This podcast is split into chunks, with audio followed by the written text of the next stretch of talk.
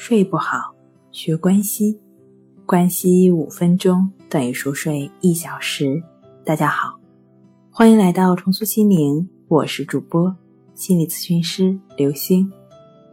今天要分享的作品是一招帮你放松减压，重拾好睡眠。其实我是很想让你每工作一小时就休息片刻，但可能对于很多人来说有点不切实际。你会觉得没有时间休息，那就挤出时间来休息。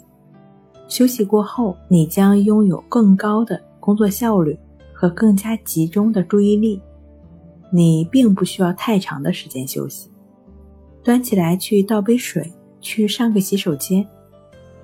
跑出去几分钟，站起来和同事聊会儿天儿，或者打个电话，做什么并不重要，关键是要暂时离开你的办公环境一会儿，抛开工作片刻，让大脑得到一个修复的机会。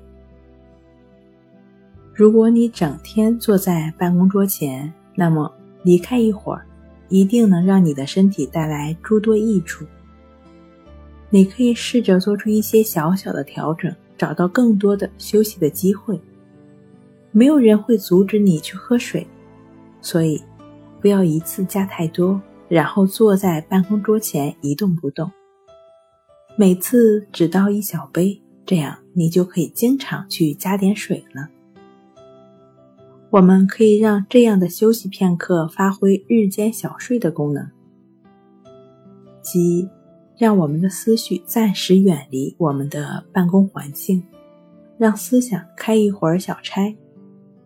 如果每隔九十分钟休息一次的话，能够让你再度回到办公桌上的表现大幅提升，并让你的压力水平逐渐降低。如果你能在一天中多几次这样的休息，那么效果就会更好，让你的下午和黄昏不再那样困倦。这样的休息片段也有助于你下载你的一天，并助你在潜意识中消化吸收你正在做的事情，并把它们归档保存。当然了，你也可以在办公桌上戴上耳机，打开轻音乐的 APP，比如说听一段冥想音乐，或者是别的，把注意力转移一两分钟。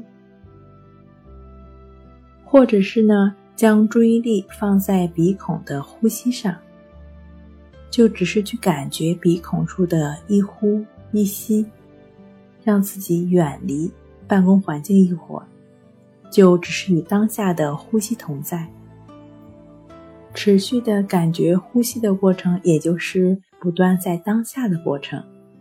持续在当下，也就意味着你的压力逐渐被缓解的过程。因此，将关系法练习融入在你的日常生活中，也是一个不错的选择。